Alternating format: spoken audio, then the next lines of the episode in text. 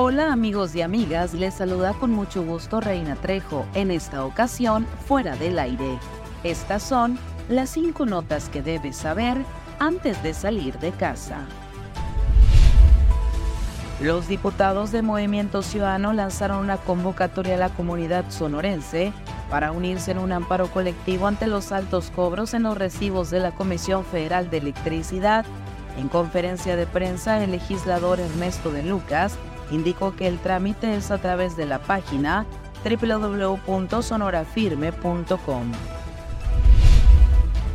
Al dar lectura al dictamen respecto a las cuentas públicas municipales, la legisladora Sagrario Montaño Palomares señaló que a pesar que Guatabampo tiene una calificación baja, está aprobado, lo que señaló como una burla hacia la gente de Guatabampo por todas las observaciones que el municipio tiene para que se considere a la Perla del Mayo en la tarifa 1F por el consumo de energía eléctrica, la barra sonorense de abogados, cámaras y organismos empresariales enviaron un nuevo exhorto al Congreso del Estado de Sonora, informó el presidente de la barra sonorense de abogados, Juan Manuel Escalante.